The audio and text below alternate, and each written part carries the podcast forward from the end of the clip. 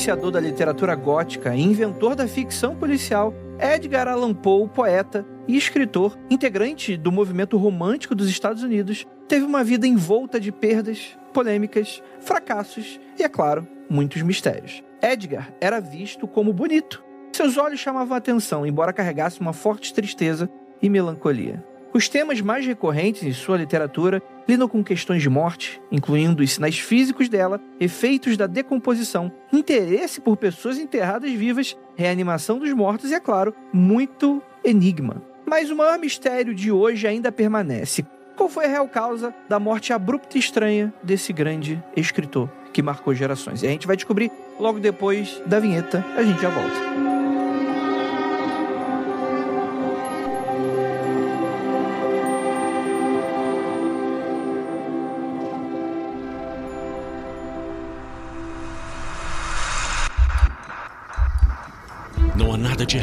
Seu áudio. Adentramos agora através dos seus sentidos. Estamos preparando você para o que vai acontecer nos próximos minutos. Além do que conhece por tempo e espaço, o contato com algo além. Não conte para ninguém e nunca olhe para trás, pois este é Mundo Freak Confidencial.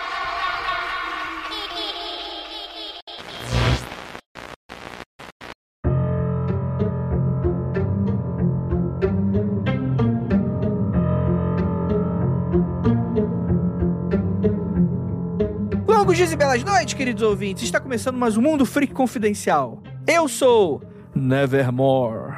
Andrei, pra me ajudar, temos aquela nossa corva Jay. Oi, pessoal, tudo bem? Nossa, eu tô muito feliz com essa gravação, porque o Edgar Allan Poe ele parece uma coisa recorrente da minha vida, desde que eu estava na escola. Porque eu estudei, tive que fazer. Estudou com ele, né? É, estudei com ele. Lá em Artes e Barney. É, que fazer redação sobre ele. E hoje eu trabalho com ele academicamente, então eu tô muito feliz, eu tô assim, me sentindo realizada. Perfeito, perfeito, perfeito. E temos aqui ele, nosso queridíssimo Marcos Keller. Quero deixar bem claro que o que eu conheço de Edgar Allan Poe pode muito bem não ser nada verdade. Então, eu tenho muitos conhecimentos triviais e talvez inúteis e provavelmente errados. E eu estou aqui para a desinformação por causa disso. Publique sua versão, só digo isso. Seja sua própria Edgar Allan Poe. Seja seu próprio Edgar Allan Poe. Exatamente. Então, mas em minha defesa, assim, ele é um cara que realmente a gente estava conversando em off e a próxima pessoa a ser apresentada aqui, se for a, a pessoa correta, meteu o. Como que é o nome daquele cara que ficava falando? Já, já, já, para, para, para, para. Para, para, para. João Kleber. O João Kleber. Vou meter o João Kleber, todo mundo já sabe quem é que é, mas eu vou fazer essa graça. Estava conversando em off realmente, o Edgar Allan Poe é um cara que a vida dele é em volta em umas coisas meio, meio, meio bizarras, assim. Então é difícil de saber se era mesmo, se não era, né? Mas é isso. E agora fica o mistério também, né? Porque o Keller falou que eu preciso apresentar a pessoa certa, o que diz que tem uma pessoa errada pra apresentar aqui nesse podcast de hoje. Adivinha qual que é a pessoa errada das duas que tem pra ser apresentada. Você tem duas chances. Vou começar pela certa então. E seja bem-vinda mais uma vez ao Mundo Freak, queridíssima Carissa Vieira, tudo bem? Olá, eu tô bem animada pra falar sobre o Edgar, porque se eu sou uma grande fã de horror hoje em dia, se eu passo tanto tempo debruçada, né, no cinema de horror, na literatura de horror, é também por causa dele, né? Ele foi uma das primeiras influências, assim, na minha paixão pelo horror, então, legal. Excelente, excelente. E temos aqui a pessoa errada, aqui o nosso queridíssimo Rafael Fernandes. Olá, meus queridos. Fiquei claramente emocionado com esse convite, porque eu sou fã do bigodinho do Edgar Allan Poe. É um bigodinho que eu gostaria de ter. E fiquei com inveja da Jay. Não sabia que ela tava fazendo. Ela, ele era orientador da Jay. ela falou que tá trabalhando com ele Não, lá. além de eu ter estudado com ele, ele ainda me gente. Ai. Como é que você não apresentou ele pra gente, sabe? Agora eu tô meio chateada, sabe? É que ele só fala dentro da cabeça dela. Ah. Eu ia falar que eu respondi ele no post, mas tudo bem. Você emparedou ele. Ai, gente. não. Antes da gente continuar essa morbidez em pessoa que somos nós, fazendo piadas com inominável pulsão de morte, deixa eu dar um recadinho bem rapidinho pra você, querido ouvinte que tá aqui com a gente. Galera, siga a gente nas nossas redes sociais, arroba Mundo Freak no Twitter, caso ele ainda exista, ou aquele tofu com peruca chamado Elon Musk que não vai acabar com o Twitter ainda, se ele existir ainda, ele está lá por esse arroba, tá? Ou então arroba Mundo Freak todo o resto, tu- é, é TikTok, Instagram e por aí vai. E também, galera, dê cinco estrelinhas ali no Spotify, clica no sininho, clica em seguir, clica no, no que você quiser, mas interaja com a gente aí, onde a gente estiver, porque isso faz muita diferença pra gente, né? E é claro, apoia.se barra confidencial, você apoia projetos incríveis, parecidos com esse, feitos de maneira independente, né? Aqui o Spotify é a casa do Mundo Free Confidencial, somos exclusivos, mas temos diversos outros projetos que estão aí em diversos outros agregadores e que merecem aí a sua atenção, beleza, gente? Então é isso, gente. Bora falar sobre esse homem aí.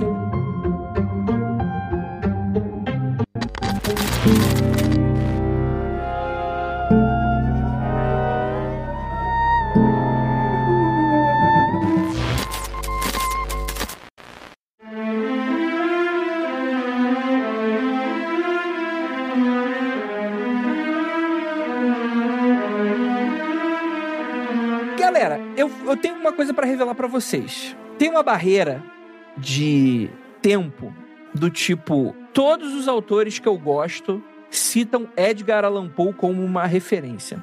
Mas eu particularmente acho meio chato pra caralho. Ah, não, não. Ai, Já começou polêmico. Quem chamou esse cara no podcast, hein? Quem chamou esse maluco? Ó, o Lovecraft eu não defendo, não, mas o Poe eu defendo. Ó, todo mundo ficou bravo. É, mano, caraca, velho, que otário. Não, mas eu vou falar, tem coisas muito legais dele, assim, mas Você tá olhando pra ele também pelo pioneirismo? Porque tem isso. eu entendo. Tem uma parada que você tem que olhar, porque às vezes você olha e fala assim, ah, é clichê. Porra, mas o cara criou alguns dos clichês, tá ligado? Foi o primeiro, não era clichê até ele fazer. Não, eu não acho. O meu problema não é esse. Eu sou inteligente a ponto de entender que ele nasce com vários gêneros. Ok. O Andrei tá ouvindo NX0 e falando, pô, esses caras aí, Iggy Pop, imitação do NX0. Pique isso, pique isso. Muito chato Iggy Pop, bom mesmo é o Good Charlotte. Deixa eu te perguntar uma coisa, Andrei. Ah. É, você disse que acha chato. É a temporalidade da escrita dele? Sim, é a temporalidade da escrita dele, é o formato. É, a gente hoje lê as coisas, aquelas, né? Chata. Mas, tipo, a gente hoje tudo não tem o mesmo tempo de- na descrição, é tudo muito mais rápido. A gente vive na era do TikTok, né? Então é, é mais difícil a gente parar mesmo e ler algo da época do Paul. E eles escreviam de uma outra forma, eu acho, sabe? Então tem uma temporalidade que pra gente hoje é um pouco mais arrastada. Eu acho que. Ah, não acho que tem que mudar a forma que você pensa, nem nada do tipo. Eu só acho que existe um estranhamento logo de cara, até pelas coisas que a gente lê hoje em dia também, sabe? E. Óbvio, todo mundo que pega ele como referência, claramente veio depois, né? Se ele é uma referência. Então faz do, do próprio tempo, né? É, a gente pode citar um monte de coisa, né? Lovecraft bebe. to- E, tipo, e isso é engraçado, porque o Lovecraft é uma escrita muito parecida Não, é bem pior. de um cara de quase 100 anos depois, né? É bem pior, cara. Eu também acho. O, o Lovecraft escreve mil vezes pior que o Eu ia fazer a mesma comparação com a nossa. A gente comentou um pouco isso no episódio de Lovecraft mesmo, sobre a linguagem dele, que ele batia muito naquela pomposidade, porque ele gostava desse tipo de linguagem. Ele dava uma forçadinha, né? Eu acho que no Edgar Allan Poe que ele dava uma forçadinha, era o que tinha na época. Jay, você é muito maldoso. O HP Lovecraft passou a vida toda escrevendo o mesmo conto do Lovecraft, do, do Poe, do mesmo jeito, que era o caso do Sr. Valdemar. Ele escreveu umas 100 vezes esse conto, de maneiras diferentes. É isso. É verdade. Calma aí, existe um conto do Paul chamado Caso do Seu Valdemar? Maravilhoso, fala aí. Não, não, isso é uma piada ou tem mesmo esse. esse... E é um conto bom pra caramba, mas é o caso do Sr. Valdemar. Não, é impossível. É impossível o caso do seu Valdemar ser bom, cara. É impossível. E não dá um, e não dá um tipo um, um chorinho, um pagode, um, um sambinha, o caso do Sr. Valdemar? Como que é em inglês? Como é que é o nome do cara em inglês? É Valdemar mesmo? É, o, no- o inglês é Valdeci. Ó, deixa eu aproveitar essa fala do Rafa também, porque tem uma questão aí que envolve, inclusive, a possibilidade do samba. Tem uma parada do Edgar Allan Poe que ela é imortal, é a poesia. A gente não vai ver muito a poesia dele, porque até porque traduzir Edgar Allan Poe não é fácil, né? A poesia dele não é fácil, ele tem algumas regras pra poesia. Então, assim, se você manja um pouquinho de inglês, é legal você dar uma olhada nas poesias do Poe. Essas são umas que não tem, não tá datado. Na minha opinião, assim, não é datado, continua fantástico, mas também não é por onde a gente conhece o cara, né? É basicamente boa parte da música norte-americana e inglesa, de língua inglesa geral, né? Chupinha esse material que ele produziu, né? É, é, uma referência muito grande na música também. Queria só tocar numa coisa que acabou de lançar. Essa parte do lirismo dele, o No Sleep Podcast lançou temporada 19, se não me engano, que eles estão. E eles estão fazendo uma releitura dos contos do Edgar Allan Poe, junto com outros contos que pessoas se inspiraram é, no Edgar e escreveram outras coisas. E o primeiro conto é, que ele narra é bem lírico, mostra muito como ele brincava com as palavras, Yes. E era tipo tudo muito sonoro. Então, se você também ouve inglês, eu já aconselho essa, essa última temporada vai ser toda. A temporada passada foi baseada no X-Files, e agora essa vai ser inspirada no Edgar Allan Poe, e a edição tá sensacional. Então, se você consegue ouvir e quer ver mais essa parte musical do Edgar Allan Poe, fica aí minha indicação. Nossa, que coisa, né? Não sabia que ia causar tanto ouvi o episódio de planos de ontem, que tá muito bom. É só para acrescentar, assim, que a gente tá falando de um cara que. O Rafa pode falar mais, acho que a Carissa também, que manja mais da, da biografia. Eu tô falando do Rafa porque, inclusive, tem, tem quadrinhos, né, a respeito. Então, ajuda no, no rolê da pesquisa. Porque, assim, o que eu conheço da, da vida do Poe, eu não tenho certeza o que que procede ou o que que não, né? É um cara que eu sempre gostei muito dos mitos, eu acho que compõe a personalidade e nunca fui alguém que estudou a fundo a parte histórica mesmo. Mas eu gosto muito de uma parada dele que já vai em conflito com Lovecraft também. A própria poesia do Edgar Allan Poe, ele sempre buscou que ela não tivesse excesso de verborragia, não tivesse descrições excessivas. Ela é uma poesia que ela não é sucinta. Não, não é isso. Se você pegar, sei lá, o Corvo inteiro, ele é enorme. É uma poesia gigante, sabe? É uma parada enorme. Mas ele tem uma poética que ele sempre argumentou que ela tinha que ser musical. Ela tem que ter uma rima interessante. E isso é uma parte crucial da estrutura da poesia dele, né? A rima, ela, ela não é só uma coisa para adicionar beleza, mas ela mantém uma estrutura, uma coesão e dá essa estrutura de ritmo para poesia que agrada a gente ouvir e que vai aos poucos envolvendo a gente. Você começa a ler, você pode ver que a poesia dele costuma ter a, a, as várias partes, ela começa criando um ambiente, aí ela começa a sustentar a emoção e aí que ela desenvolve, né? E aí que ela, que ela, que ela vai longe. Porque ele quer dar esse abraço. É muito louco porque para ele o rolê da poesia não era tipo ah, o significado, a, a, a, profundo. Não, era algo que tinha que produzir uma, uma sensação, né? Na, hora que o, na hora que o poeta escreve, ele tem que ter um objetivo em mente e fazer o possível para evocar essa emoção e transmitir aquela mensagem né, que, que, que, vai se passar. E isso é muito louco, porque na real, se você parar pra pensar, o Poe ele tá apresentando uma teoria sobre a poesia. Ele tem uma teoria sobre a própria poesia, né? não é um cara que só fez, foi um cara que teorizou sobre aquilo que ele estava construindo. E quando o Rafa fala que foi muito influente na música americana, é preciso, realmente é. Se você pegar boas músicas americanas, se você pegar boas músicas em inglês, não precisa nem falar estadunidense, né? Em inglês, no geral, vai ter essa estética né, na, na construção, que é uma parada da poesia. Eu acho isso muito bom, muito bom. Robertinho Smith que agradeça, né? Exatamente. Pena que, sei lá, você tem que ser o Fernando Pessoa para traduzir o bagulho de um, de um jeito que você olha e fala, bacana puxou, é, né? Só para complementar o que você está falando, aí, gente interrompendo, claro. é, porque eu não vou esquecer. Outro cara que tem essa conexão, e que eu acho que eles são quase um yin yang do, do mesmo estilo de escrita e importância, é o Walt Whitman que é um cara que vai para um caminho mais naturalista, de um, um cara mais reservado que o Poe, mas que eu acho que eles são esse germe do que foi a poesia beatnik, do que foi uma série de outras coisas que vão se desdobrar mais à frente na literatura norte-americana nesse ponto de vista poético. Eu, particularmente, gosto muito. Tanto que não é, não é à toa que o Edgar Allan Poe era reverenciado por um, talvez, o maior poeta. Vou, vou chamar vou chamar da maneira que eu, que eu penso, um poeta gótico, né? Daquele momento ali, né? Pós-Byron, que era o Baudelaire um cara que ia transgredir uma série de coisas, ia questionar uma porrada de coisas. Acho que era romantista, do romantismo, não lembro agora. Carissa deve saber bem mais que eu. Eu, eu, eu tô chutando pra frente, como diz o pessoal do futebol. Mas eu vejo que o, o Edgar Allan Poe e o Walt Whitman têm um peso semelhante mas um é solar e o outro é a sombra disso, né? Eu posso trazer um outro lado do Edgar Allan Poe? Pode, foi seu orientador, você conhece o cara, pô. Vai, vai lá. Finalmente vamos falar do bigode dele. É, eu acho muito interessante a gente falar do como ele influenciou uma gama de escritores, de literários, né? E daí eu acabei esbarrando com ele na minha pesquisa de mestrado sem querer, porque eu trabalho com ficção científica, né? Óbvio que escreveu, ele também escreveu algumas coisas de ficção científica, mas eu não ia usar ele, porque eu falo sobre mulheres na ficção científica, né? Só que eu encontrei uma mulher que ela escreveu o livro A Dobra do Tempo, a Marilyn, e ela escrevendo, escrevendo, ali com aquelas ideias do tempo dela, 1950, usando muitas teorias de Einstein, ela chegou na teoria das cordas sem a teoria das cordas ter sido desenvolvida. Então, eu achei interessante, né? Como uma pessoa que não é da ciência, ela chegou numa teoria que hoje ainda está sendo debatida na nossa ciência, está sendo descoberta. E tem dois autores que eu faço comparação com ela, que é o Dostoiévski e o Edgar Allan Poe, com o último livro lançado dele, Eureka.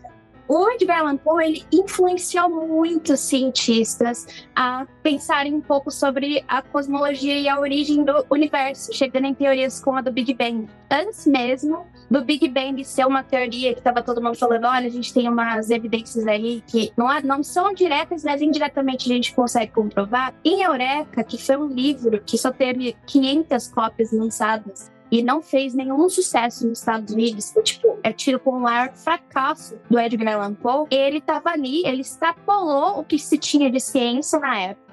E ele chegou a resolver o paradoxo da noite escura, que é por que, que se existem tantas estrelas no céu, por que, que a gente vê o céu escuro, ele não deveria ser aceso? Ele e o Mark Twain, na mesma época ali, conseguiram chegar na resolução desse paradoxo, tá no livro Eureka.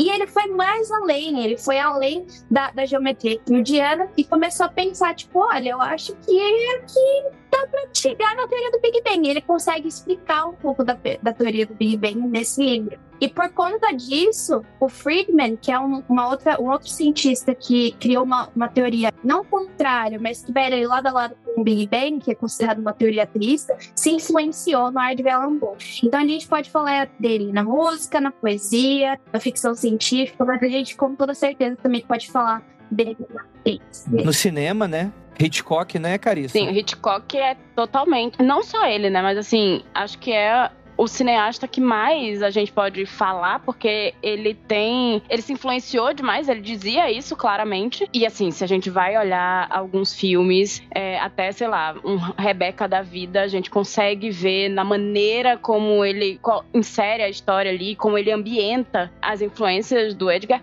Ele disse, inclusive, que ele foi muito pro lado do suspense, né? Do horror, assim, por conta, né? De como ele era fã do, do Edgar Allan Poe, mas é, eu acho interessante também como até hoje o cinema faz biografias bizarras sobre ele e que são basicamente. É, é, óbvio que é ficcional, mas assim, é quase um. Caricatural criam, criam novas histórias, assim. É, exatamente, é caricatural, completamente. Então, tem toda essa coisa de que ele influenciou o, o, cinema, mas ao mesmo tempo o cinema não tem muito. Vai soar meio bizarro dizer isso, porque eu não sei se a palavra é respeito, mas a. Cuidado com a figura de quem o Edgar Allan Poe é. Isso. Tudo bem que eu também acho que a própria literatura, não literatura, mas assim, ele tem biografias meio esquisitas, né? Assim, então. Eu já fui dar uma olhada, tinha um cara que não gostava dele do jeito que ele escrevia, e ele foi um dos primeiros biógrafos do Edgar Allan Poe. Eu falei assim, cara, porra, mas que linha é essa? Até o cara depois de morto você vai falar mal dele, tipo, chega.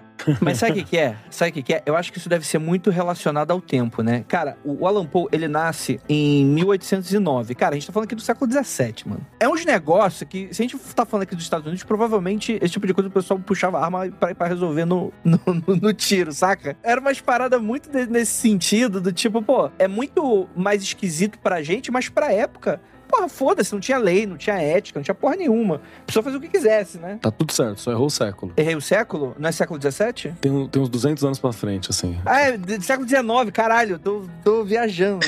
É, mas beleza, mas beleza, mas beleza, a gente sacou, a gente sacou. Força, força, segue, segue que ninguém viu. Só vai, só vai. hoje, hoje eu vou estar tá, vou tá bem pra caralho, né, nesse podcast, mas vambora.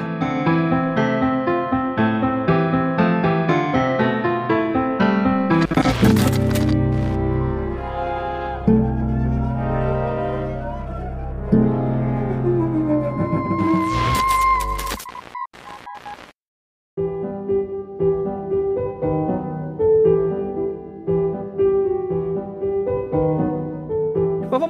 O, o, o homem que não nasceu no século XVII, mas no século XIX, ele nasceu em 19 de janeiro de 1809 em Boston, Massachusetts, nos Estados Unidos, né? Ele era filho de uma atriz inglesa com um ator estadunidense. Começa que ele nunca conheceu o pai, o que meteu o pé. Mas isso explica muito, porque ele tem essa aura inglesa. Sim. Eu não sei, eu olho pra ele e eu sempre falo, deve ser inglês. É bizarro. Eu sempre achei que ele era inglês. Não tem nada a ver, mas ele fez mais sucesso na Europa do que nos Estados Unidos durante a vida dele, assim, então. Bizarro, né? Talvez pela forma como ele se portasse, ou, ou sei lá o que, né? Quem sou eu pra dizer alguma coisa, mas. Porque americano acha que é cristão, né? Americano é eleito, tá ligado? Então eles não acho que olhava pro cara e falava muito, muito sombrio. Aí o europeu já gosta, né? Da sombra e tal. Sei lá. Chove muito, né? E aí, o que, que acontece? A mãe dele era atriz, só que morreu quando ele era muito novo, com três anos, né? Então imagina, tá solto no mundo. E é interessante porque a gente tem uma relação bastante problemática com, com Edgar Allan Poe, com essa vida dele bastante. Como é que eu posso falar assim? Meio tóxica, né? Fudido. As relações dele eram meio bizarras. Ele é aquela. É, aquele exemplo do escritor fudido. É, ele é o fudido. Ele é o Bukowski. Só que o Bukowski era falso. E, dele era de verdade. Por isso que ele escrevia sobre umas paradas sombrias, saca? É sorte na literatura, azar no amor, cara. Mas assim, ele, por mais que ele tenha sido muito ferrado da vida em todos os âmbitos, coitado, ele foi uma das primeiras pessoas a conseguir viver da literatura, viver de escrita. Foi um, tipo, ele começou, iniciou ali de, olha, eu vou viver só disso e vou conseguir, entre muitas aspas, me sustentar a partir disso. Que é uma coisa muito diferente, né? E o que explica a morte, né? Louco e fudido. Não sei se foi o primeiro, mas um dos primeiros textos que ele mandou pra jornal na época, ele ganhou 50 dólares, que pra época era uma, meio que uma fortuna. Provavelmente ele passaria o ano com esses 50 dólares, né? E ganhou ainda o convite pra trabalhar no jornal como crítico literário. Isso é muito louco, né? E o cara ficou bastante conhecido por ser um crítico bastante rígido, né? Mas que fez bastante sucesso durante a vida dele, né? Só que por ser uma vida com esses, esses altos e baixos muito doidos, né? Ele foi alcoólatra durante todos os anos da vida dele, né? E isso é interessante porque ele, inclusive, perdeu empregos por causa disso, né? Pelo fato, né? E era uma época em que se estava em voga culturalmente esse questionamento sobre a bebida. Que existe hoje, mas naquela época era bem mais. Existiam campanhas inteiras alertando sobre a bebida e coisas nesse sentido, né? Que de maneira bem mais guerra cultural do que a gente vê. Hoje tá meio mais pacificado. Ó, toma cuidado, não bebe tanto, né? Tem já institu- instituições que você sabe que você pode mandar a pessoa. Pra época não era meio assim, né? É, mas só uma coisa, ele, ele se tornou de fato alcoólatra depois da morte da mulher dele, não foi? Assim. Foi, Tipo, ele, ele já bebia, mas aí quando ela morreu, aí ele se afundou de vez, né? E aí, enfim, ele ficou inclusive com essa fama nos lugares, né? De ser um cara que tava sempre alcoolizado. É que tem um probleminha aí nesse, nessa relação com a mulher dele. né? A Virginia Klein? Que ele se casou com ela, é que ela tinha só 13 anos. Aí eles foram 13 anos. E era tipo parente dele, não era? Tinha um rolê que ela era prima, irmã, sobrinha, sei lá que bagulho assim. Ela é sobrinha um pouco distante, se não me engano. E daí ele se casou com ela quando ela tinha 13 anos, ele já era maior de idade. né? Então, tipo, não vamos passar por esse fato. Só que ela morreu muito nova. Só que aí vem, tem uma coisa, é, não, não, não é passando pano de jeito nenhum. Eu, eu tinha até pensado que eu vou, será que eu devo tocar nisso, nesse assunto, sabe? Porque eu tenho fama de problematizadora, gente. Porque sou. Mas assim, na época isso era até relativamente comum, né? Eu ia comentar que era anacrônico pensar assim, porque é coisa da época. Não, não é nem da época. Se você puxar 30 anos atrás, 40 anos atrás, né? Sua avó foi isso. Minha né? avó tinha essa idade quando era comum. Eu acho que a questão aqui é pontuar isso, né? E é importante a gente dizer que isso aconteceu, independente do tempo. É, é tipo, então eu acho que não é uma questão de problematizar, é uma questão de dizer que existiu e a gente não pode passar pano que é tipo apagar essa, essa informação da vida dele. Então é isso que aconteceu. É que isso meio que não era uma questão até, novamente, 30 anos atrás, né? Isso nu- nunca foi uma questão naquela época, né? Um outro detalhe que eu acho que é importante. Se eu não me engano, ela morre de tuberculose, que era uma doença razoavelmente comum, mas ela é uma doença de pobre. Você entendeu? Ela era uma doença razoavelmente comum no geral, mas ela matava pobre. Todo mundo pegava, mas pobre é quem morria mesmo de tuberculose. O que mostra um pouco sobre essa situação em que ele estava também, de graves problemas financeiros, né? E, e- e é um cara que você vê isso na escrita, né? A escrita dele tá mostrando que ele tava fudido financeiramente, que ele tava pobre, por aí vai. Preciso comentar uma coisa sobre o que o Andrei falou, que ele comentou sobre o Poe ser um crítico duro, né? Boa parte da desgraça da vida do Poe é ele não segurar a caneta dele. Ele era um cara que não conseguia fazer uma leitura de um material que ele achasse ruim ou com problemas e não falar sobre, mesmo que aquele cara fosse trazer benefícios para ele ou fosse ajudá-lo de alguma maneira é, se ele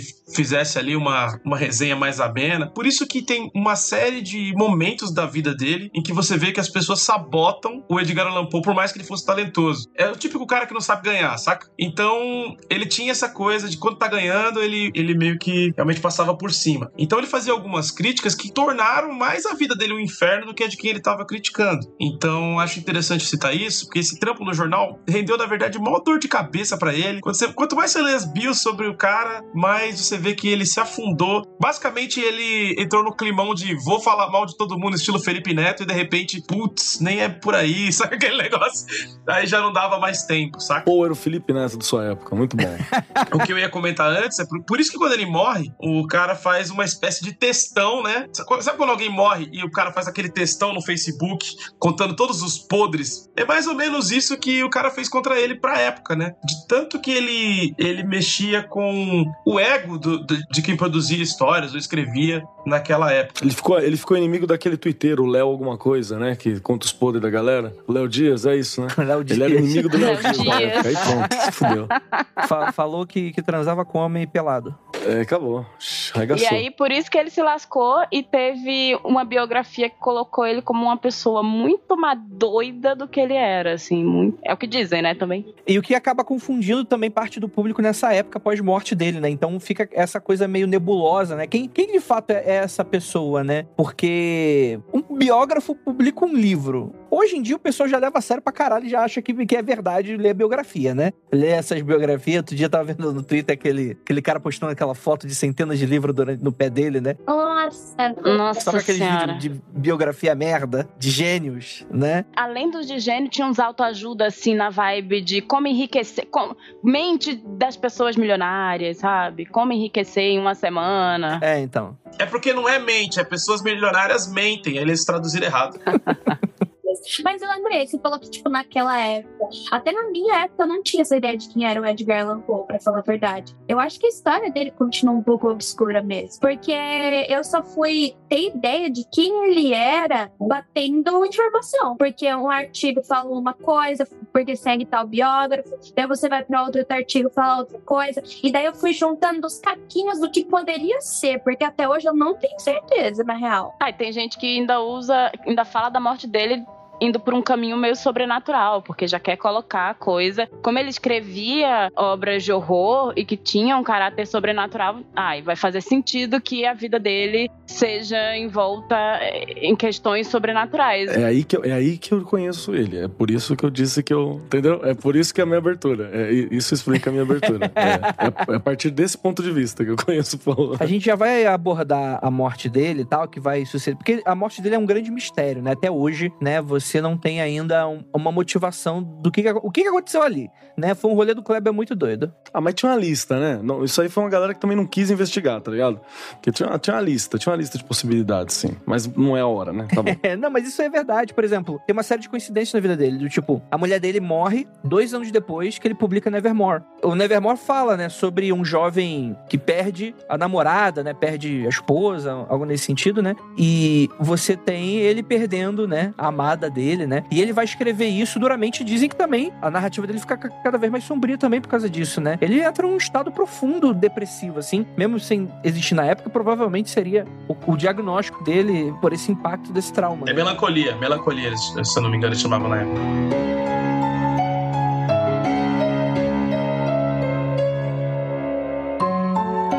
Mas antes da gente falar um pouquinho sobre a morte dele, falando sobre algumas obras, né? Muito do que a gente tem hoje sobre a ficção policial ou ficção investigativa, né? Sherlock Holmes e coisas nesse sentido, cara, é completamente inspirada em Edgar Allan Poe. O cara era fascinado por um grande mistério, crimes, etc e tal. Lembra até daquele filme que o John Cusack faz o Edgar Allan Poe, Vocês lembram desse filme? Sim, sim. Nossa, eu fui ver no cinema. Que coisa, né, gente? que momento. Um dos filmes já feitos, né? Que inclusive mistura, né? Fala que ele teria. É meio ficcional, né? Tipo, um serial killer baseado nas obras do cara, começa a matar pessoas, né? Aí tem o pêndulo, né? Que ele faz com uma guilhotina e mata a pessoa, né? Aí os policiais chamam o John Cusack, que é o Edgar Allan Poe, pra resolver, ó, tem um cara cometendo crimes, qual vai ser o próximo, né? Bem clichêzão e que completamente esquecível esse filme, né? Mas é, eu lembro muito, me, me marcou por causa disso. Porque poucas vezes Edgar Allan Poe é retratado, inclusive, no cinema, né? Tem uma relação meio doida aí nesse sentido. Uma coisa que acho interessante sobre a história dele é que ele é um daqueles caras que tem o efeito seu madruga, sabe? Já fez de tudo um pouco. Você começa a olhar, ele sempre tem alguma coisa diferente que ele se meteu a fazer. E acho muito interessante o período que ele passa no exército, né? E que é muito,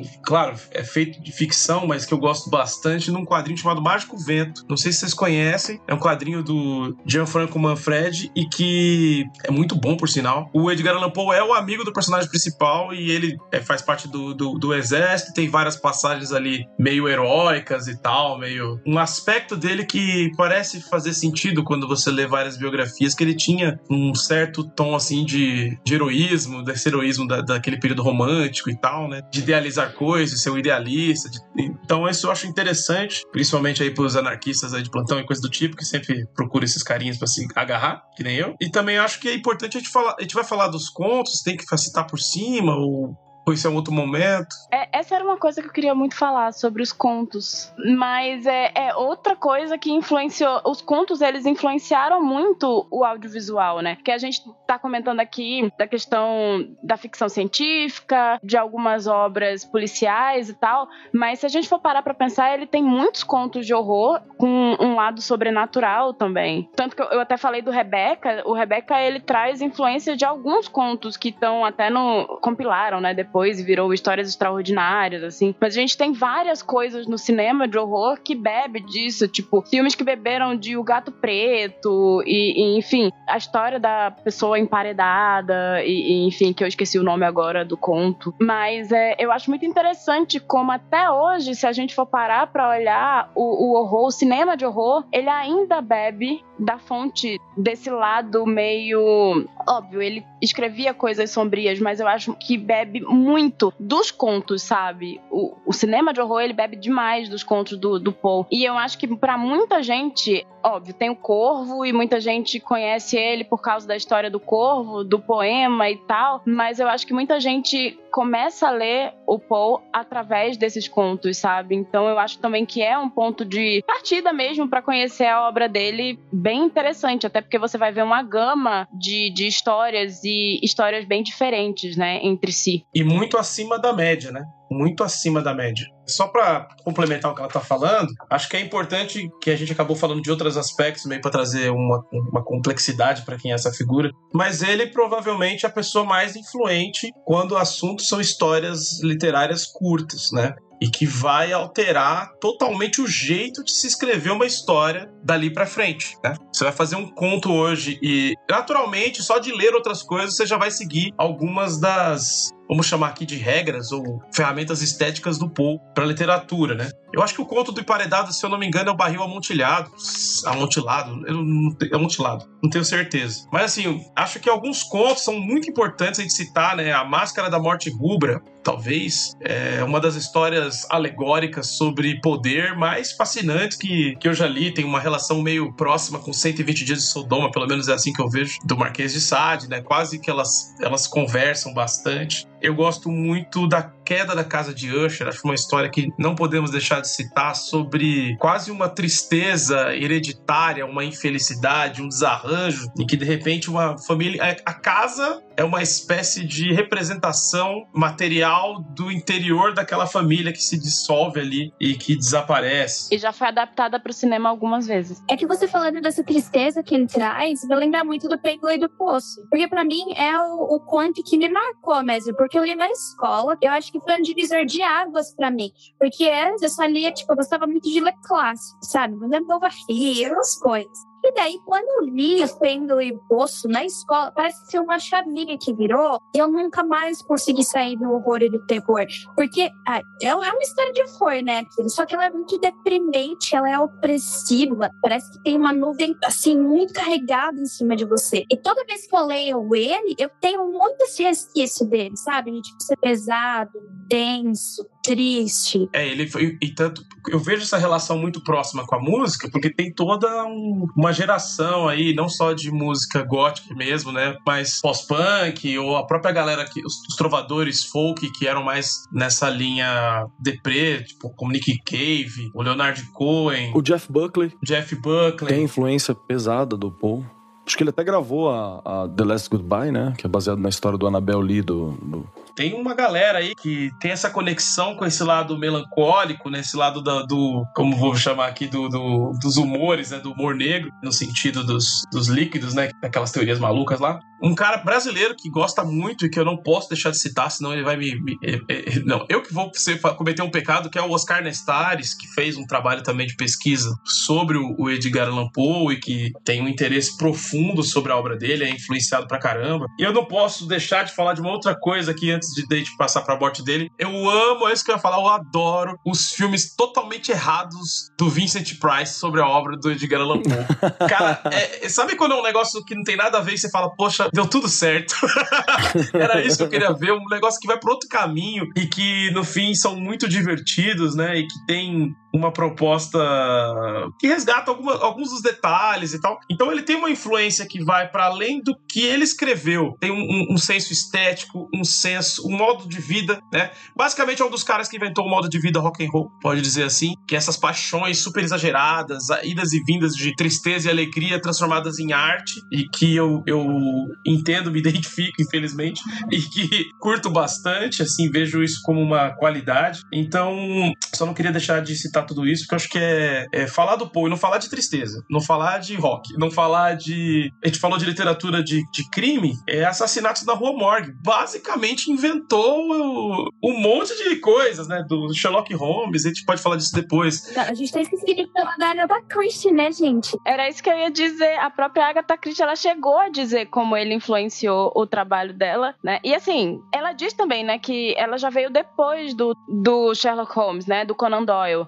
Então ela também se influenciou no, pelo trabalho do, do, Conan Doyle. Então, só que é, é, quase como se fosse isso, assim. Você tem o Edgar Allan Poe e aí você tem o Conan Doyle que vai e bebe desse cara e aí você tem a Agatha Christie que vai e bebe desses dois e apesar dela ter uma formulazinha, eu acho que ela consegue chegar num nível bem interessante para o tipo de, de coisa que ela escrevia, né? Ah, eu adoro. Tenta, tenta escrever 20, 30 livros com, com que funcionam por um período gigante. Talvez agora seja bem datado, mas na época era bem interessante. Ah, eu amo até hoje, gente. É bom mesmo. Ah, não. É que eu acho que pra existir o Sherlock Holmes e pra existir a Miss Maple e a eu nunca sei falar o nome dele direito. Como se chama o nome? Ah, Hércule Poirot. É Poirot. Poirot, isso. Poirot. Pra mim é tipo, sabe aquela, aqueles nomes em russo que você lê, você só...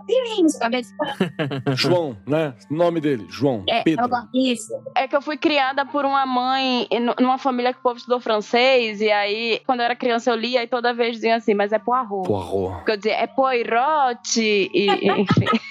Ó, oh, por isso a gente precisava de você nessa gravação hoje, veja bem. Subiu o level. Mas é que eu acho que pra existir Sherlock Holmes, pra existir os detetives nada precisava existir Edgar Allan Poe. Mas pelo que a gente tá falando aqui, se for buscar esse germe mesmo da influência da Edgar Allan Poe, aí fudeu, né? Porque você não ia ter meio mundo, né? Você, você não tem Vincent Price, você não ia ter o chatinho lá que tem que, que vê tudo torto e que adora ver a, a ex-esposa Helena Bonham Carter pegando o, o, Johnny Depp? Como é que é? Ai, o Tim Burton, ai meu Deus. É, o Tim Burton. Não ia ter Tim Burton direito, você nem ia ter o doidinho. Gente boa pra caralho, Tim Burton. Né? O doidinho que vê tudo torto, deu qual deles. Eu também fiquei pensando qual que era. Então, você não ia ter o, o Tim Burton, você não ia ter uma série de coisas, cara. Para, para pensar o seguinte, ó, só pra gente pensar.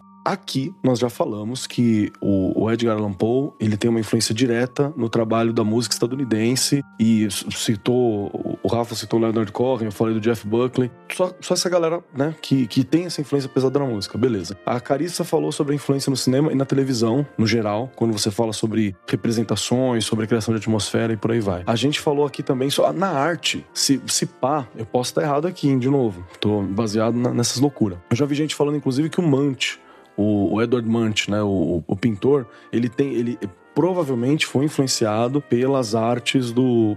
A arte dele foi influenciada pelos textos do Edgar Allan Poe. Isso é uma, uma discussão que vários críticos falam, porque eles são mais ou menos no mesmo período, né? Exploravam temas semelhantes. Então tem, a, tem essa, essa, essa possibilidade. E aí você vai lá, até para jogo de computador, cara, Alone in the Dark é uma parada que não existiria sem Edgar Allan Poe também, sacou? E se Alone in the Dark não existe, não existe Resident Evil, saca? Então tem uma, uma porrada de coisa que a gente pode puxar que você pode falar, ah, será que não tá forçando a barra e tal? Mas é esse, esse poço cultural do que tava no momento, né? E para quem não sabe, o Edvard Munch é o cara que fez o grito. Oh. E é o cara que influenciou quem influencia todo mundo. Você falou, citaram o Hitchcock, é o cara que inventou o suspense no cinema, criou o conceito de o público sabe coisas que os personagens não sabem. Oh, o próprio Lovecraft, né? Que é considerado uma grande referência para o horror como um todo, por causa das coisas que ele criou. Mas ele bebeu do, do Paul. E aí? E o tão legal é que o Paul criou o Lovecraft. Pegou pra criar, né? Era pequenininho, ele que alimentou, ele que.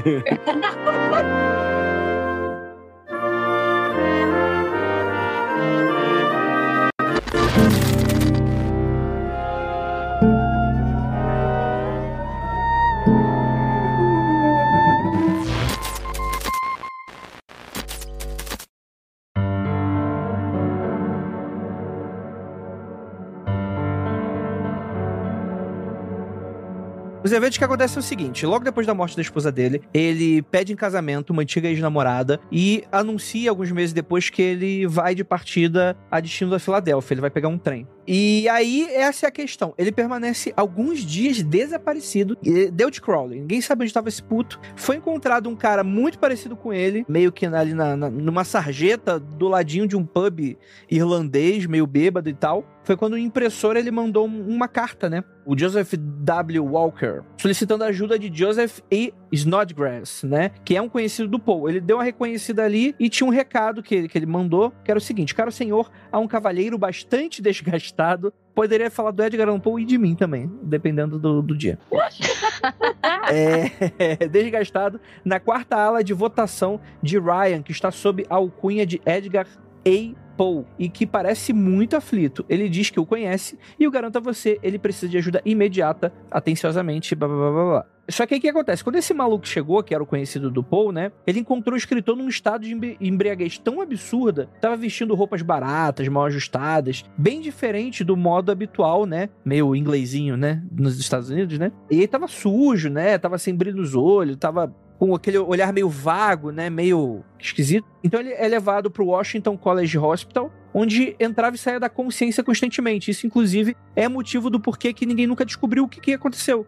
Porque ele não conseguia falar, né? Ele ficava nesse processo, né? O médico assistente que ficou cuidando dele praticamente o tempo inteiro dá o relato detalhado da aparência do escritor no dia que ele chegou ao hospital. Um velho casaco de bombazine desbotado e manchado, pantalonas de caráter semelhante, um par de sapatos gastos no salto alto e um velho chapéu de palha. O cara tava praticamente o Chico Bento no shopping nesse dia aí, né? Cara, o Twitter já existia, porque descreve totalmente o cara fudido e não tenta ajudar.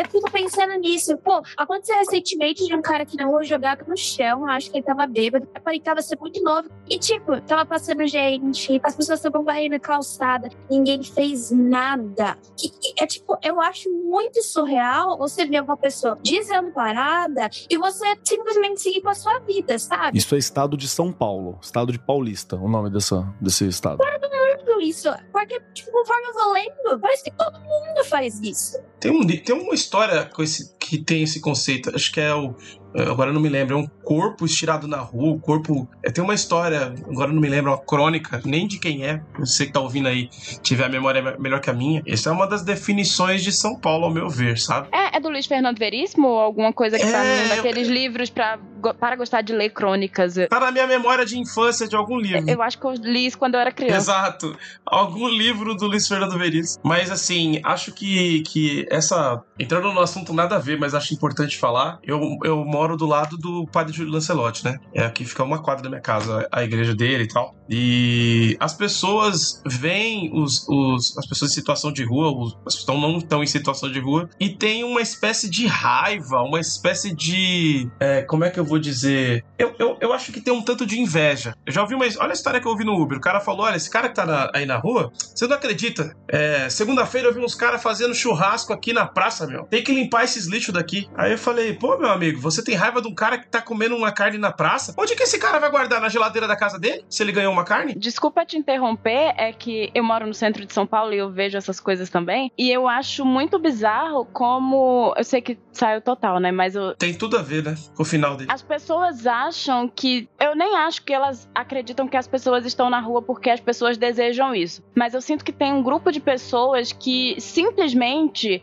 é, acha que o pobre e acha que a pessoa que está em situação de rua, ela não tem direito de comer uma comida decente, de tomar um banho decente, de vestir uma roupa que não seja o trapo do trapo do trapo, sabe? Isso é o que eu fico, às vezes, questionando. A que ponto a, a humanidade chegou pra gente achar que dignidade deixou de ser o mínimo, sabe? Então, só que sabe, o que mais me impressiona hoje é que, tipo, tá, a gente vive nessa situação a gente tá no estado de São Paulo. Não é uma coisa que existe, é uma coisa que é real. Só que a gente tá falando do Edgar Allan agora, eu tenho certeza que dezenas de pessoas passaram ali por ele e era mais uma pessoa caída no chão. Se a gente pega a história do, do Jack the Ripper, é a mesma coisa, gente. As próximas de Londres naquela época, as pessoas em situação de vulnerabilidade e você passando na frente delas como se nada estivesse acontecendo, entendeu? Então, acontecer os crimes que aconteceram por desleixo, literalmente, porque a gente acha que as pessoas nessa situação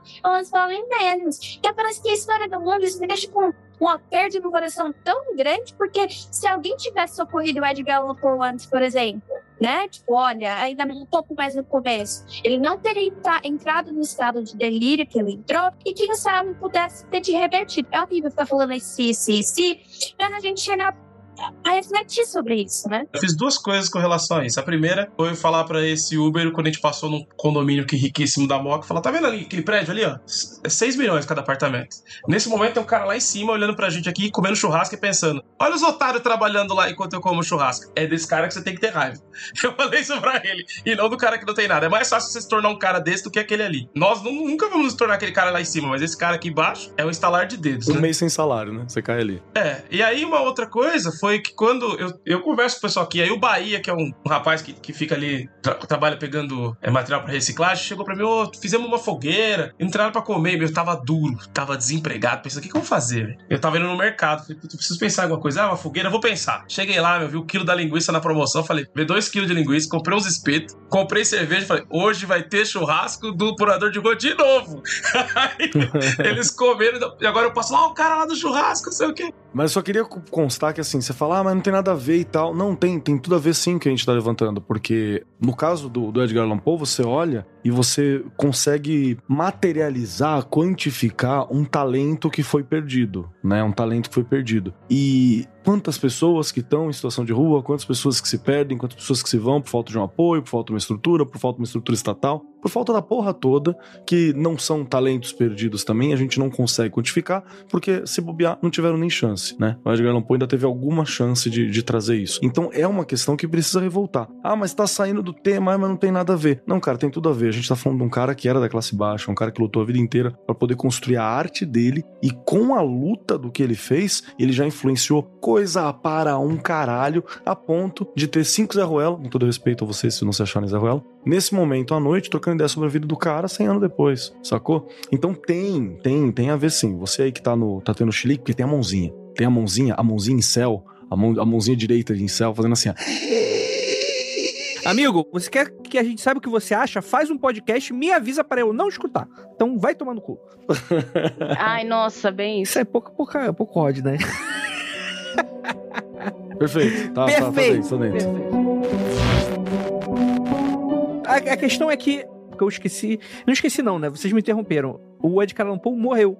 Né? É, só faltou falar isso. Alguns dias depois, ele foi colocado meio que numa sala ali que esquecido. Ninguém visitou e o bicho morreu, né? Olha aí que pena, né? E aí, o que, que acontece? Existem dezenas, que dirá centenas de hipóteses muito doidas com relação à morte dele, né? A mais normal seria que, de fato, ele provavelmente se embebedou até a morte, num processo meio que de alto flagelo ali, né? Em algum momento, né? Porque, tipo assim, por mais que ele fosse alguém dado nesse sentido a, a bebida, ainda assim é algo que muita gente fala, pô, mas não parece fazer muito sentido, porque ele tava com planos, ele ia se casar, ele tava no meio de uma viagem. Não era uma parada do tipo alguém que simplesmente não é o, né, o Nicolas Cage lá naquele filme lá que vai pra Las Vegas. Parece alguém no meio de caminho, né? Ô, André, então, esse negócio que fala, tipo, eu mesma acabei de falar que ele tinha planos, que se você for seguir os, o passo a passo dele até se sucedeu, não parece que ele era uma pessoa que queria fazer alguma coisa contra sua própria vontade, né? Tipo, ali. E também, eu não acho que ele estava doente, doente. Eu acho que ele estava doente de questões psicológicas e psiquiátricas. E daí, também tem aquele fator que eu dei uma olhada, tipo, quando eu tava pesquisando, eu dei uma olhada, essa pauta não é minha, tá? Mas bem pesquisada, eu diria que, tipo, eu fui olhar a história dele de fato pra ver o que tinha acontecido. Porque tem umas teorias muito mirabolantes, cara. A do, da votação lá, que fica pegando a mesma pessoa e trocando de roupa pra ela voltar, pra mim é surreal de bizarro. Fala o que, que é, porque pro ouvinte não sabe. Tem uma teoria que é assim. Tinha um negócio, eu esqueci, tem um nome aí, não tem? É, que eles faziam de votação, acho que. Se chama uma... eleição. Dizem que tá rolando até hoje, não, na época.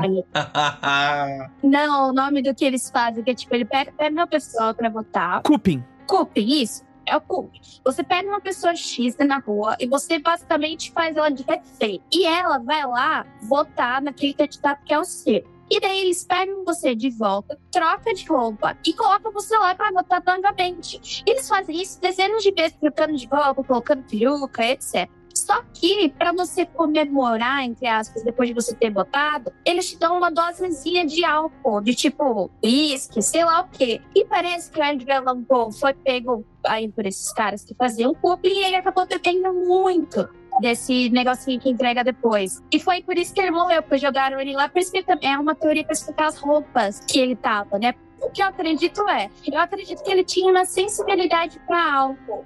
Sabe, tipo, você bebe e o seu corpo ele não processa direito o álcool, ele já era um pouco sensível em relação a isso. Então, eu acho que como ele já era viciado na bebida, ele já bebia bastante, e o corpo dele não era tão resistente, esse combo, mas toda a situação da vida dele deve ter sido tipo a cereja do bolo para uma hora dar errado, sabe? O corpo literalmente entrar em curto-circuito, ele ter alguma o cérebro dele pode ter tido algum curto-circuito mesmo e não ter aguentado, não terem salvado ele a tempo. Eu acho que é isso, mas essa história do Coping pra mim é surreal. Imagina, os caras pegaram a Lampou, colocaram a peruca e mandaram ele votar. Se isso. Se, ó, fica, fica aqui a denúncia, hein? Se tivesse voto impresso, isso não teria acontecido. Já falo logo.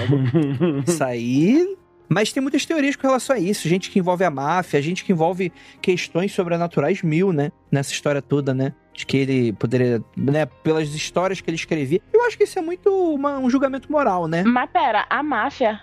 Essa eu nunca tinha ouvido, não. A máfia. Essa também não. Então, a gente fala de tudo, né? Porque, em teoria, você tem que explicar como é que esse cara simplesmente, sei lá, não é dito que ele sofreu uma violência, não, que ele tinha marcas, mas vai saber também quando ele bateu no hospital o que, que esses médicos estavam fazendo, né? Parece que alguma coisa saiu do prumo ali, como se o cara tivesse problemas com bebida, talvez.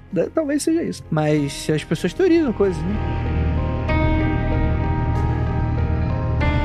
Como a gente falou de cinema, mas eu queria citar um filme muito bom, ou melhor dizendo, um filme com duas histórias muito boas, que eu considero muito acima da média, sobre o Edgar Allan Poe, adaptações, né? Chama-se Dois Olhos Satânicos, recomendo demais. Basicamente, um filme que metade dele é dirigido pelo Jorge Romero, fazendo uma adaptação do caso do Sr. Valdemar, ou seja, uma história de morto-vivo com o pai do, né, do Papa do mortos, dos Mortos-Vivos. E a outra história que é perfeita é O Gato Preto pelo Dário Argento. Sem brincadeira, acho que é a melhor adaptação do Poe de todas é essa, né? Tem uma outra com alguns diretores franceses que é interessante para os hardcore, mas agora não lembro, mas essa é altamente recomendada. Vocês vão falar alguma recomendação antes de eu falar do monte de quadrinho? Aqui, dá um, um, disclaimer, viu? Que tem animal nesse, nesse filme aí, porque ultimamente as pessoas estão chamando Carmila de queerbait, estão reclamando do Dorian Gray. É, vai que você cheira de paraquedas no, no, no negócio que se chama o gato preto tem animal envolvido, tá? E aí, para fechar, eu acho importante aí que o Paul, como disse. Uh, acho que o André citou isso. Nos quadrinhos é o troço mais adaptado do mundo. Ele é assim. O Edgar Allan Poe e quadrinhos é uma relação muito próxima e que aos poucos eu fui me tocando, meio que no processo de criar um, um material é, inspirado no Poe, acabei descobrindo que não era uma ideia tão original assim e que eu, eu, mesmo já tinha lido um monte, mas que acho legal citar algumas coisas, né? Uma é uma biografia do, do Edgar Allan Poe, que se chama A Vida e os Amores de Edgar Allan Poe, que tem roteiro do, do mestre aí do, do Pope Nacional, o R.F. Luquete, que escreveu os filmes do Zé do Caixão mais importantes e com a arte do Eduardo Schlesser, acho que é assim que fala o nome dele. Lançada pelo Sebo Clepsidra, muito boa, recomendo assim, tranquilo, bem interessante essa biografia. E também queria citar um outro que eu gosto, do Richard Corbin, que eu acho que foi a primeira vez que eu devo ter lido o Paul, foi na revista Cripta, para quem é velho, gosta de terror, e que agora foi compilada numa edição chamada Espíritos dos Mortos, que tem aí algumas coisas, mas o Corbin mesmo fez um monte de histórias do Paul. Já citei o Mágico Vento e que recomendo aí vocês pulsarem, porque tem nacional tem um monte, tem Dupan, tem um monte de coisa legal que se vocês procurarem isso estou entrando só no quadrinho nacional, já dá para colecionar aí um monte de histórias do Paul, mas que quem gosta de histórias dele, gosta de histórias sobre a vida dele, vai encontrar muito material na linguagem das HQs também. Mas, Rafael, você acha que ele morre como? Ah, tudo morre. é só. Bem bom, né? Tudo morre, e acho que essa é a coisa menos importante sobre o Paul para mim, por incrível que pareça. Nunca me importei com como ele morreu. Não sei, nunca. Me sério. importei como ele viveu intensamente, a, todo último segundo. Qual é que é? Uma chama intensa até queimar, essas paradas que roqueirinho fala. Eu gosto dele porque ele viveu tudo errado, cometia umas ideias merda. Aí eu me identifico, sabe? Nossa, eu fiz tudo esses erros também. Sou burro pra caramba. Se alguém for fazer minha biografia um dia, vai falar: Nossa, que burro, fez tudo errado. Fez história na faculdade, depois quis trabalhar com comunicação, nada a ver. Bebo pra caralho, me acabo, me jogo no chão, converso com animais. Eles respondem, essa é a pior parte. e, e, aí, com tudo isso, assim, sempre gostei muito dele, me identifico muito com esse lado melancólico e tal. Eu gosto, eu, a gente fez um quadrinho lá, o Delirium Tremes de Poe, que é uma coletânea, vou só citar porque eu, eu, gosto muito desse material, e que a gente fez pela Drácula, tem uma história, são histórias originais inspiradas na obra do Poe, e fiz uma história inspirada num tio meu, e a história toda se passa do ponto de vista da pessoa que tá morta. É a pessoa que tá morta que tá contando a história e tentando entender. Ué, mas eu tô, não tô morto. Não faz isso comigo, não faz aquilo.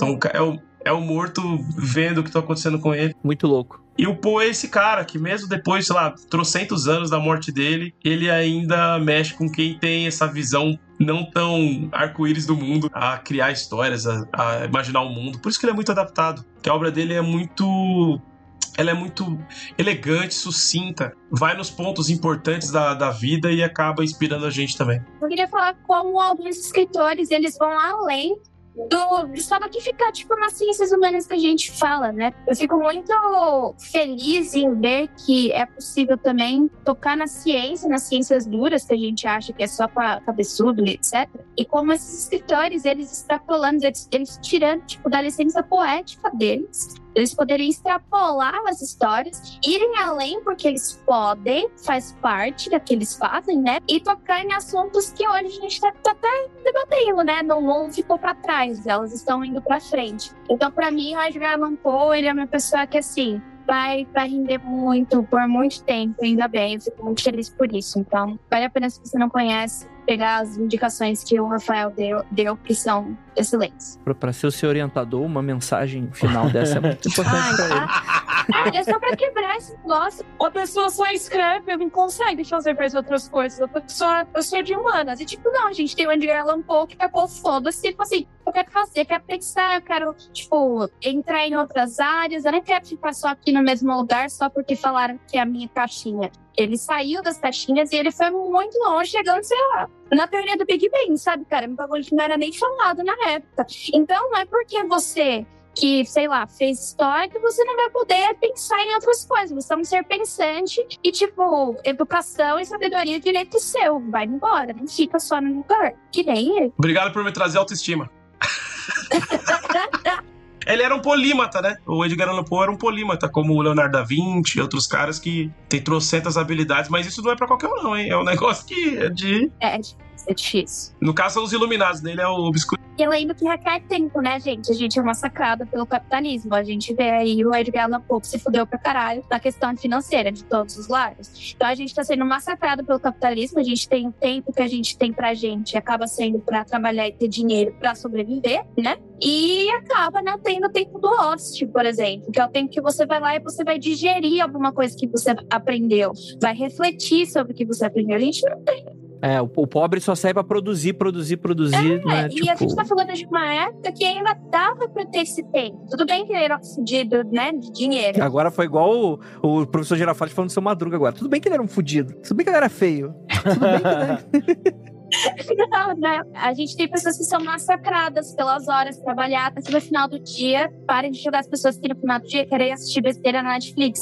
Deixe as pessoas, porque elas foram massacradas pelo dia. Então ela só quer ver uma bobeirinha, deitar e dormir. Ela não quer ler um livro cabeçudo para ficar pensando, ela quer descansar. Então a gente também se perde muito nisso, porque a gente tá num sistema de ferro, entendeu?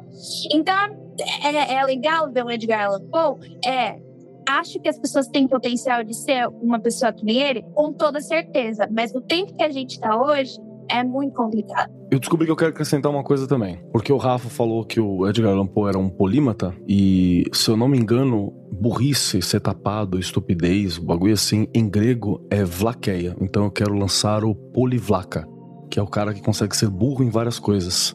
É isso. Esse é um termo novo, eu acabei de cunhar aqui. Você é um polivlaca, um imbecil em várias áreas, é o oposto do polímata. Hoje eu ouvi a moça falando assim que é o, ah, você é um troglodita do rádio. Você é um troglodita, você fala várias línguas. eu dei muita risada, achei é maravilhoso. ah, eu quero ser troglodita agora. Ô, Jay, mas o seu, cachorro, o seu cachorro não tá latindo porque tem esse, esse Edgar Allan Poe atrás de você aí na porta? Ali, ó. Eu vi o bigode flutuando. No umbral, no umbral ali. o Sarney não é porque ele não morreu. a, teoria, a teoria, a nova hipótese é que o Edgar Allan Poe, na verdade, é imortal. Ele forjou a própria morte e hoje ele é o José Sarney. Pode ser. Sim, e ele faz projeção astral só do bigode. Eu acho que esse é o momento em que a gente encerra o programa, na boa. é, pois é, já tá descaralhando.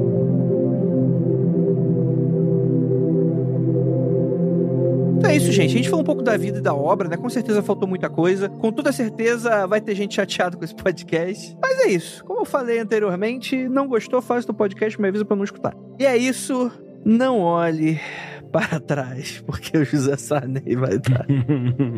Projeção astral do bigode.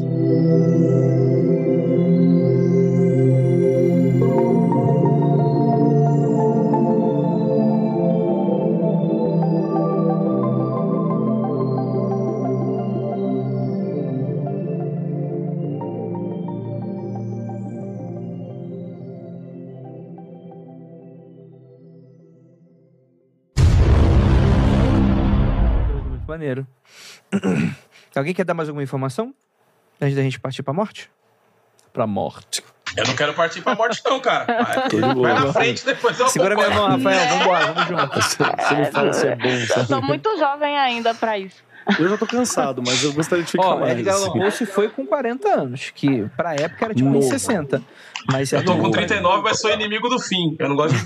Era, Eu vou- gente, gente, daqui a pouco eu chego. Daqui a um tempo eu chego aos 40. Não, gente. é- Tá, tá, tá, tá. Quero não. Mas ele foi novo. E detalhe, é aquele cara que vai novo e você fica pensando. Tinha lenha pra queimar, né? Tinha lenha pra queimar, tinha, tinha coisa pra escrever, tinha lenha pra queimar, tinha história pra trazer. Que inovações talvez ele trouxesse? Você fica sempre com esse gostinho, né? Com essa galera. Mas só uma É. pergunta. É, nessa época, a maioria das pessoas morria mais ou menos nessa idade, né?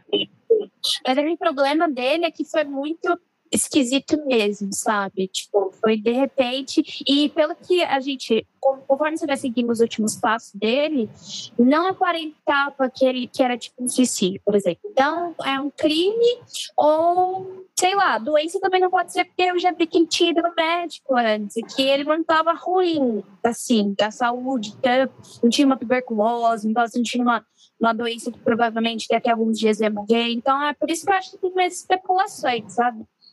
Ah, mas pode ser, o cara bebia horrores, né? Vai, assim, naquela Uma época. das teorias. É, e, e, assim, naquela época a medicina não era como é hoje, então ele pode ter tido um mal súbito, ele, algum problema do coração, até um aneurisma pode ter. É... Então, assim, pensando numa, de uma maneira lógica, indo para questões mais. É, não necessariamente de doença, é, é, de doença de alguma forma, né?